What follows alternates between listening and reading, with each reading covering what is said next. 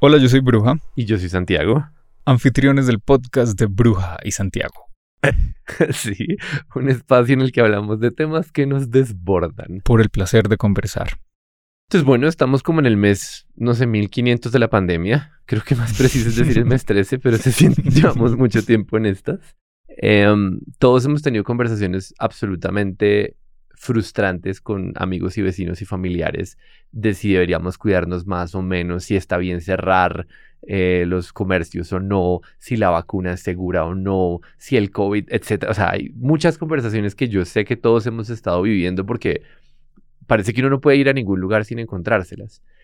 Y en esta grabación, lo que entiendo que va a ocurrir es que tú nos vas a contar de una de esas conversaciones exitosas. y eso para mí es como un milagro, un, un, oasis en el desierto, como una situación en la cual realmente ocurrió algo en la conversación que, que puede, no sé, ser significativo en, en, cómo se construye el conocimiento y en cómo se construye una relación con, con una persona cercana a uno. Sí, en efecto, pues todo este tema ha traído una cantidad de información, desinformación, dudas, peleas, batallas, confusiones. O sea, yo mismo he sentido dudas sobre muchas cosas que, que el conocimiento oficial avala.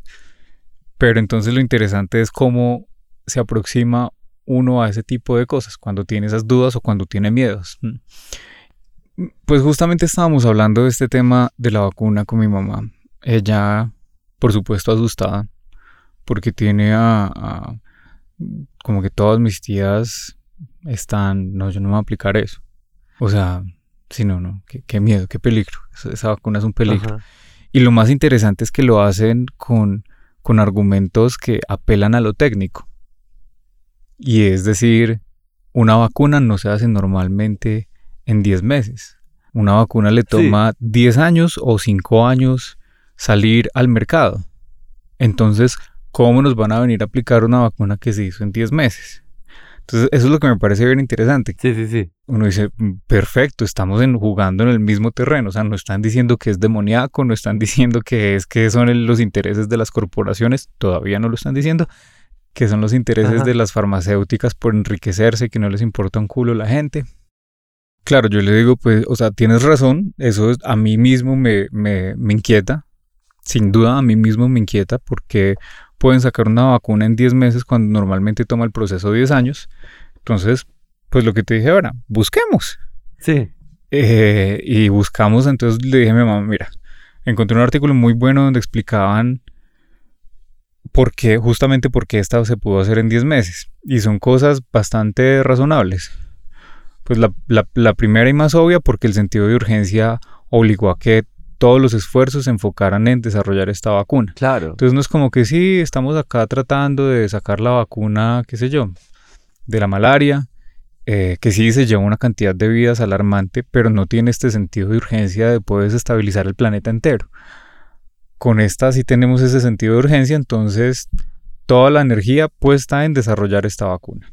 Sí, que eso para mí es contundente. Yo, yo lo he pensado mucho en esa conversación porque los contextos en los que hemos producido vacunas en años, no solo tienen, digamos, la posibilidad de que hayamos aprendido nuevas cosas técnicas en el camino, sino la pura urgencia hace una diferencia brutal. O sea, por ejemplo, ¿cuánto se demora construirse un edificio? Pues no sé, meses, años incluso. Pero si decimos mañana no, es que de ese edificio depende absolutamente toda la economía de este año. Pues hay un punto en donde alguien levanta la mano y dice, man, yo te puedo proponer un plan de trabajo que te lo saco en no sé. Sí, sí. Que en el mínimo posible, o sea, como que, fue exactamente, o sea, exactamente lo que pasó con los hospitales, en, pues bueno, los que yo escuché fue de China, no supongo que en más lugares se hicieron, pero en China hicieron no sé cuántos hospitales como en una semana. Exacto, en días. Sí, una cosa loquísima. Acá el puente de la línea lleva, los túneles de la línea llevan como 18 años.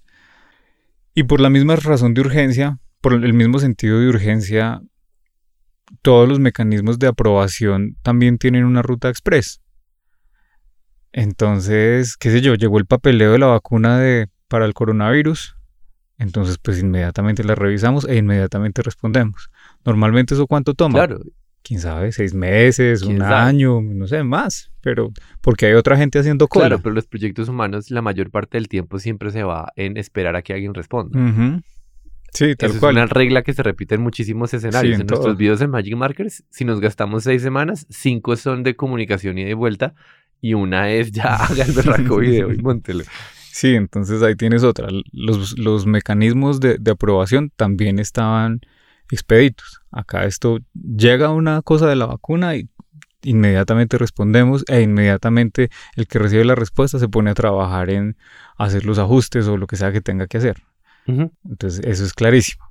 Otra cosa, también por, por, por el sentido de urgencia se empezaron a hacer las fases de la vacuna, eh, en- algunas fases en simultáneo. Sí. Como que ya sabemos que esto acá tenemos suficiente seguridad para pasar a la otra fase, entonces mientras acá tenemos las últimas aprobaciones, arranquemos con la otra.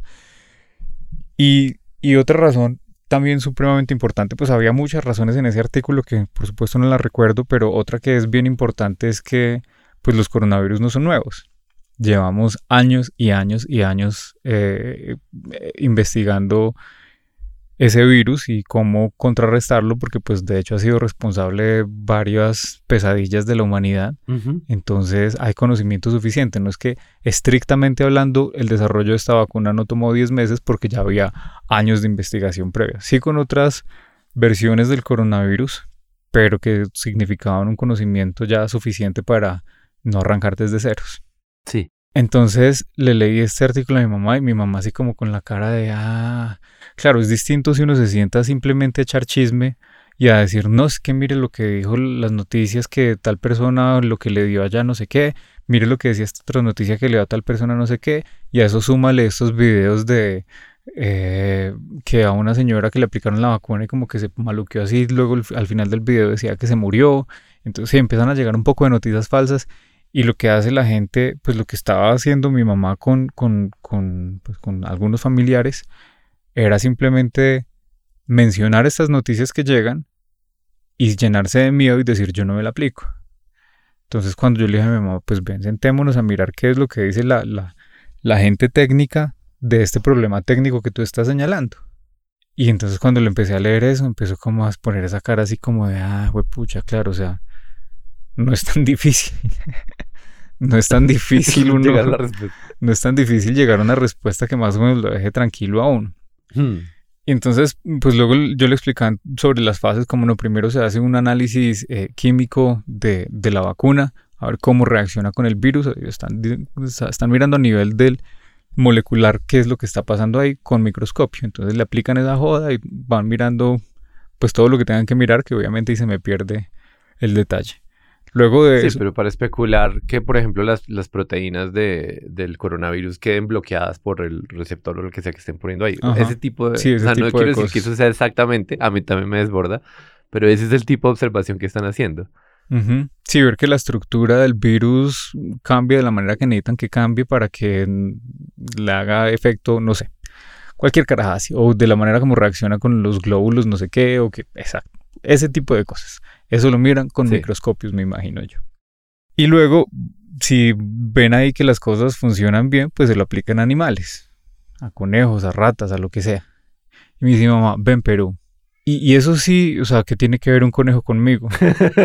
Y yo, ¿Y qué le contestaste? Y yo, Dijiste, y yo, ¿mucho? válido, es una pregunta bastante sensata. o sea, si quieres, en términos de, de- de números, lo que dicen es como esos bichos son un 80, 90, no sé qué cuánto por ciento. O sea, una cosa ridículamente cercana a genéticamente a nosotros. No sé exactamente, no recuerdo exactamente cuánto es, pero sé que es.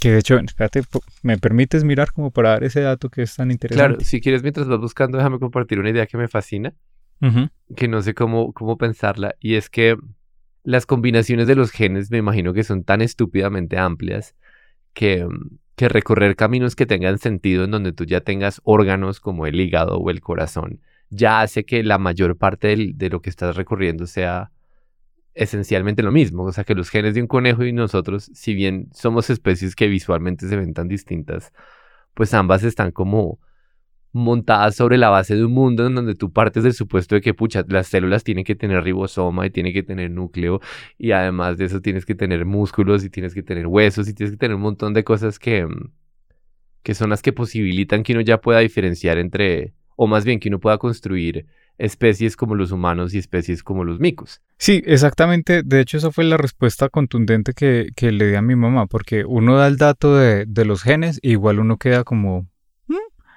Volando. Sí. Digamos que genéticamente, que no logro encontrar el dato, un ratón es 90% igual a ti. Sí. Digamos, igual eso no me dice nada, es como pues sí, genes, un fantasma por allá que dicen que están los núcleos de las células y donde está la receta de cómo se hace un organismo. ¿Mm? Pero pues Claro. no me dice suficiente. Yo le digo, pero pues es que exactamente lo que tú estabas mencionando ahorita, piensa, claro, tú ves solo la imagen externa y te parece que una rata es muy distinta a un humano, pero piensa que tiene dos ojos, que tiene nariz, no, más que dos tiene ojos boca, y que no tiene... siete ni cero. O sea, es un número muy preciso. Sí, exacto. Dos. Sí, muy preciso. Tiene dos ojos así como tú tienes dos ojos. Tiene una nariz así como tú tienes nariz.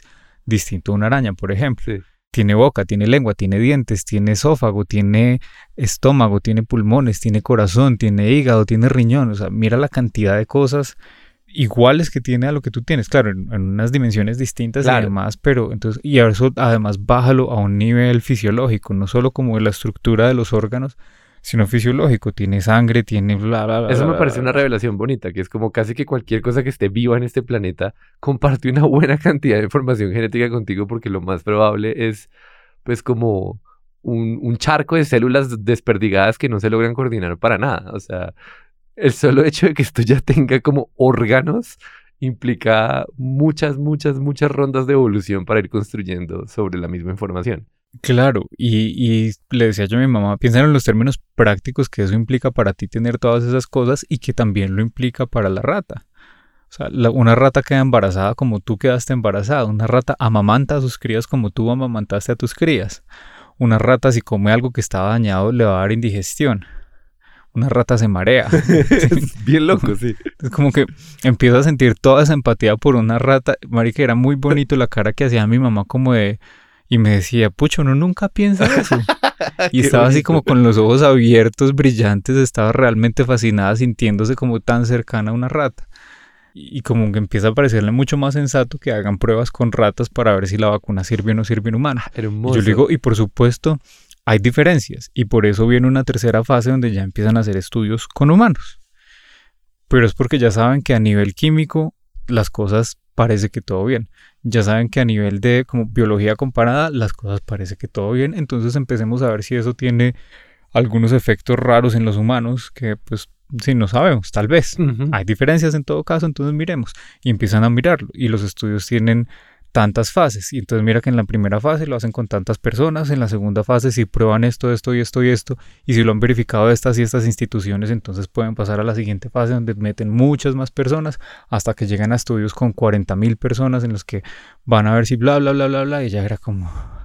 Y entonces acá fue donde vino el remate bien interesante y es que hace 20 años, casi que más, un poquito más de 20 años, creo que apenas estaba llegando OmniLife a Colombia.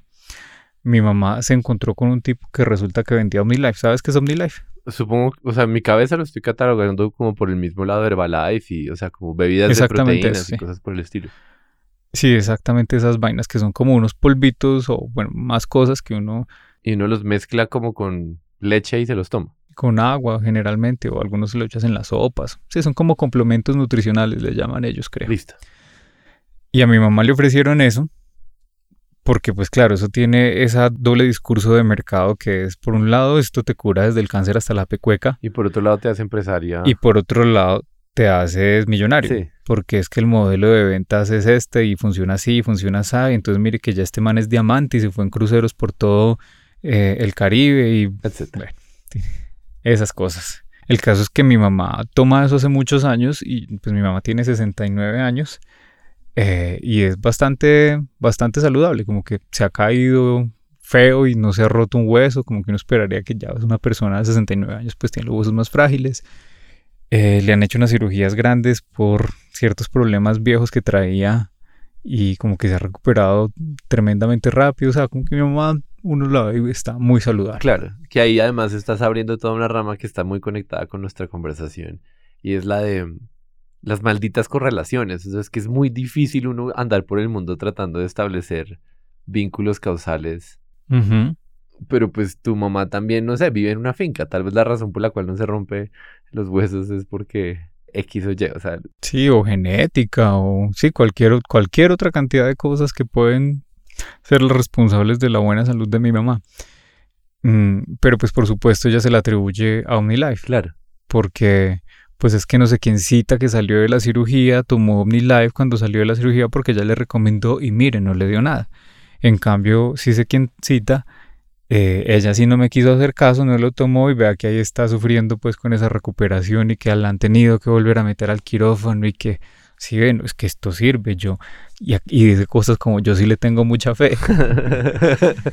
Pero me parece muy bonito que es una mezcla como entre, entre un, una, una especie de inclinación a, la, a, la, forma como opera la ciencia, es decir, vamos a, a hacer pruebas, yo te doy y veo cómo te va, te va bien, punto positivo para el producto. Sí. Hay en todo caso una actitud científica, pues protocientífica, digamos, que me parece bonita, que está ahí operando. Claro, y que todos tenemos. O sea, sí, sin duda. tiene todo el tiempo que controlarse ese impulso de, de, de no estar convencido de que su, su, su, información es suficiente, porque yo todo el tiempo siento como, no, pues claro que el Advil me sirvió, o sí, sí. cualquier número de ejemplos que muestran que uno está, en últimas, haciéndole al mundo ese tipo de preguntas. ¿Será que esto me está haciendo bien? ¿Será que me está haciendo mal? ¿Será que me indigesté el otro día por haber ido a ese restaurante?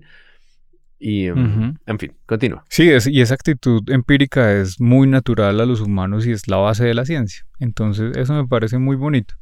Incluso hay una historia que cuenta Heródoto sobre un, emperador poniendo a prueba los oráculos de esa manera. Entonces, eso me parece súper linda, esa historia que es el man como que dice, bueno, yo quiero saber cuál es el oráculo correcto de los que tengo acá.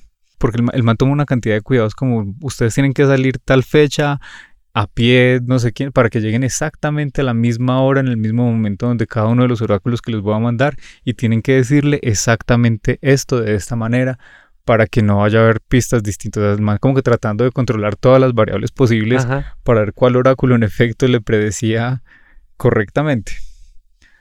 Eso es como, es muy, me parece súper bonita esa historia porque es como siempre ha habido una actitud científica, incluso con los dioses. Pero bueno, eso es desviarse un poco. Entonces le dije a mi mamá, listo, entonces una vez hicimos todo este recorrido que te tiene tan maravillada, ahora piensa la manera como, como normalmente tú y mi hermana también y bueno, mis tías proceden cuando sí le quieren creer a algo. Ustedes dicen, yo le di a no sé quién cita y se mejoró. Eh, y a no sé quién cita que no me recibió, no se mejoró. Entonces, mire que sí sirve. Tú me estás diciendo algo que hiciste tú sin ningún tipo de procedimiento científico, sin saber eh, fisiológicamente esto cómo opera, sin haber hecho pruebas en ratas todavía, o en, o en micos o en lo que quieras. Simplemente se lo diste a una, dos, tres, cuatro, cinco, si quieres diez personas, y eso para ti ya es evidencia suficiente de que esta joda de verdad sí funciona y estás completamente convencida de que esto funciona. Pero a toda una institución mundial haciendo pruebas con decenas de miles de personas, haciendo pruebas de laboratorio, haciendo pruebas con animales, y tú dices, yo no le creo. Es que yo no le creo, porque es que cómo van a sacarla en 10 meses algo que sale en 10 años. Ah, hermoso. ¿Y qué dijo ella? pues no era muerta de la risa, como, como una... Está buenísimo. como fue puta, o sea, caí, caí redondita. Eh, es, que, es que no tiene sentido la forma como estás pensando este tema de la vacuna. No tiene sentido porque mira que es contradictorio incluso con ese supuesto espíritu eh, empírico tuyo cuando quieres mirar si, si el OmniLife funciona o si el brebaje de, tal señor, el tal curandero funciona o si... O sea, para esas cosas si tienes los criterios eh, empíricos más laxos del mundo, pero para esta cosa la que funciona toda una estructura gigantesquísima con cientos de miles de cosas, ahí sí ya, no, pero es que, es que mire que en Estados Unidos un señor estuvo en cuidados intensivos. Claro. para ver si te funciona un caso, que, un caso que no funcione, te desbarata toda esa estructura, toda esa estructura humana tan supremamente compleja, avalada por miles de personas súper técnicas, en cambio para este sí te basta con que fulanito se mejoró. Hmm. Y era como, hmm, tienes razón, tienes razón. Y entonces ya la actitud de mi mamá de en adelante fue como que cada vez que salía una noticia, porque además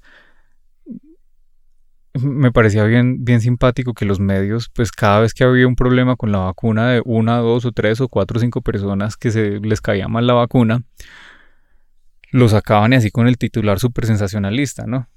La vacuna casi mata a Pepito. Un señor en... Ah. Y entonces, claro, esos titulares como que jalan mucho más duro que todo ese, ese esa argumentación que tuve con mi mamá, pues vienen y le dicen un señor se murió por la vacuna. Es como, ay, espérate, espérate, es que qué fue lo que me dijo mi hijo, sí, que las pruebas clínicas, que no sé qué. como que tenía que hacer un esfuerzo muy grande para no dejarse asustar por esos, por esos artículos y siempre me decía, hmm, si viste que salió en semana, que no sé qué, yo, ah, espérate, pues miramos. Entonces yo me iba a mirar el artículo y normalmente lo que encontré en los dos o tres artículos que ella me dijo así ya después de esa conversación era que siempre eran personas que ya tenían como alergias preexistentes. Entonces como que se sabe, incluso de las personas que se pusieron más, más mal, eran personas que andaban con una inyección de no sé qué coños porque ellos sabían que en cualquier momento iban a tener una, una reacción alérgica brutal, entonces tenían que inyectarse. O sea, si eran personas como ya con predisposición a las alergias. Pero bueno, ya estaba ahí como un poquito, como, yo voy a aceptar este tema. Y el otro día llegué yo a, la casa de mis tías y ahí estaba mi mamá en el comedor, estaban hablando de la vacuna y apenas llegué yo todo el mundo se quedó callado. y yo, ah, güey, puta, seguro estaban hablando de la vacuna. Entonces dice mi mamá, ven, ven, ven, papito, eh, cuéntales lo que tú me contaste el otro día de la vacuna. Y yo no, es un cuento muy largo. O sea, es muy chistoso uno hacer como todo ese performance ahí en una mesa con 10 personas, todo el mundo así mirándolo uno rayado, porque además estaban ya rayadas conmigo, de tanto que las estaban, pues, digamos, corrigiendo eh, en el chat familiar. Entonces, como, no, pues, si no quieren creer, no crean, o sea, ¿qué vamos muy difícil. Óyeme, pero me parece realmente envidiable una conversación así con tu madre, como algo muy bonito, un espacio en el que uno realmente se puede poner a tejer y destejer muchas cosas que como no, no, se presta la conversación normal para llegar allá. Sí, hay que estar en una disposición. Por ejemplo, yo he tenido, muy particular. yo he tenido versiones fallidas de esa conversación que tú, que tú narras, en donde, por ejemplo, em, el, familiar mío se pone bravo conmigo porque siente que está jugando el mismo juego y me dice, pero es que te estoy diciendo, a, Juan le dieron esta, no sé, plata coloidal y, el, y el COVID le dio mucho más pasito. Y, y, ahí, o sea, te estoy dando la evidencia, no te estoy tratando de, de, de, vender ideas porque me gustan o porque siento que son mágicas, sino porque hay evidencia de que esto funciona. Y tú, Santiago, te pones en actitud de no, cuando los científicos lo hacen está bien, pero cuando yo te digo que le dimos el medicamento a tal persona, está mal. Y, y, y no romper, o sea, vivo versiones de esa conversación en las cuales se siente más como que yo soy el jodón que, que solo le puede creer una evidencia si no viene de mi familia, porque no es sino que abra la boca a mi familia y seguramente son unos afanados, apresurados que están tratando de creer lo que sea que quieran. Y, mm, y, pues escucho este cuento tan bonito y siento como, ah, qué, qué maravilla, o sea, esos momentos me parece que son grandiosos. Sí, sí, sí, sí, sí, fue muy chévere y, se, se, fue dando ahí como paso a paso. Porque como te digo, igual con, con mis tías no, no la logré. Una tía que sí se me acercó como en actitud de, ven, cuéntame, cuéntame qué es porque es que yo no entiendo. No entiendo cómo una vacuna que producen en 10 años, en 10 meses, la. Eh, y no, con ella sí, como que no lo logré, no le, no le atiné a señalarle las las primeras ideas que la conectaran con todo ese paso a paso. eso fue antes de haber tenido la conversación con mi mamá, de pronto ya hubiera estado mejor preparado. Sí. Eh, entonces, como que más, como que acudí también a argumentos de autoridad, ¿no? Como decirle, mira, sí, yo tampoco sé, a mí también me parece misterioso, pero que la gente que trabaja en eso, que vive de eso, que tiene pasión por eso, esté tranquila con el hecho a mí me parece razón suficiente para uno que no sabe nada quedarse pues tranquilito, confiando, porque ¿qué más hace uno? Así como lo estás presentando, parece ser una reflexión sobre, no sé, desinformación, sobre falta de conciencia al momento de compartir. O sea, una conversación que uno puede tener muchas veces sobre noticias falsas y demás. Pero yo siento que tú lees en esas interacciones con, con amigos y familiares algo más interesante que el viejo cuento de verifica antes de compartir y demás cosas. Sí, eh, sí, lo que te, te comentaba yo alguna vez sobre esto es que me parece fascinante que estas situaciones muestran que la sociedad misma que hemos construido los humanos un poco nos está desbordando. Nos desbordan sus mecanismos de acción, como por ejemplo, eh, pues esto, que, una pandemia se pueda regar a nivel mundial de esta manera tan, tan salvaje, tan brutal, tan rápido. Eh, es algo que como que sale de, la capacidad de, de comprenderlo de los humanos. Claro. ¿Y, por qué te parece tan fascinante que el mundo nos desborde? Porque habla de lo mucho que hemos avanzado. Porque es que tal vez es, una cosa, digamos, un poquito teórica que, me parece interesante y es como a partir de las prácticas humanas, porque no se trata simplemente de, esto que acabo de decir, de eso, que estamos súper conectados y ya que eso nos desborda, sino también pues todo el conocimiento que hemos generado sobre cómo funcionan las vacunas, cómo funciona el sistema inmunitario, cómo funcionan los virus, cómo funciona, bla, bla, bla, bla. O sea, una cantidad de conocimiento técnico muy sofisticado sobre demasiadas cosas eh, que están demasiado lejos de lo que cualquier persona, pues de lo que la mayoría de las personas pueden entender, pueden como acercarse a ello porque no tienen las bases técnicas suficientes para eso. No quiero decir que yo sí las tenga, porque a mí mismo me desborda esto, lo único que yo tengo como principio de acción, dado eso, es decir, voy a corroborar, voy a buscar fuentes. Eh, pero entonces lo que me parece fascinante de eso y que te decía que es más o menos teórico es que a partir de las acciones de unos animalitos que vinieron a dar con el lenguaje, se van generando estructuras que lo superan.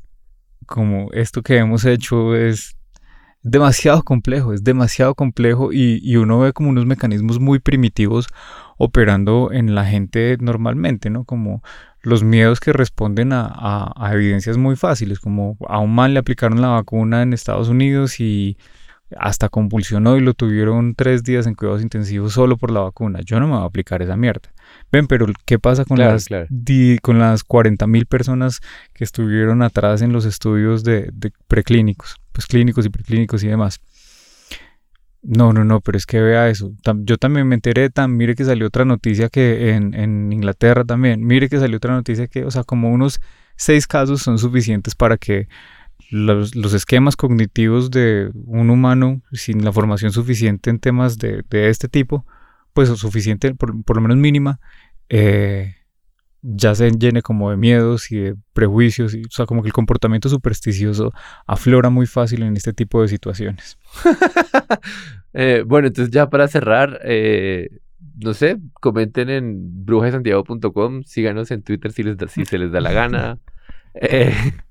¿Qué le dirías tú, amigo, a nuestra audiencia después de muchos meses de volver? Que nada, que bienvenidos a comentar. Siempre para mí es un placer leerlos y responderles. Santiago si no los quiere, entonces pues bueno, lo siento. Yo los quiero, yo los quiero, pero, pero sí es verdad que tú estás más pendiente de, leer cosas. Em, pero entonces yo también quiero que ellos te presionen a ti porque hay un par de episodios que grabamos que nunca fueron editados. Es verdad, es verdad. Tenemos dos episodios. Uno que se llama Feminismo para Machos pero que tenemos miedo. Tengo miedo de editarlo. Y otro que es sobre... Sobre fenómenos paranormales y nuestra confianza en la ciencia. algo. Pero quedó inconcluso. Estábamos grabando y en algún punto ya el mundo nos disparó demasiadas llamadas de hay que hacer X o Y. Sí, Toca editarlo y grabarle el final, pero... Es verdad, es mi culpa que... Lo digo aquí en el micrófono. Sí, es mi culpa que no haya episodio. Es mi culpa que no haya episodio más, más pronto pero vendrá, vendrá.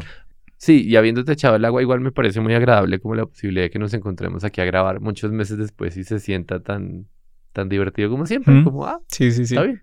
Sí, este definitivamente es nuestro espacio. Listo, amiguito. Un abrazo, amiguillo.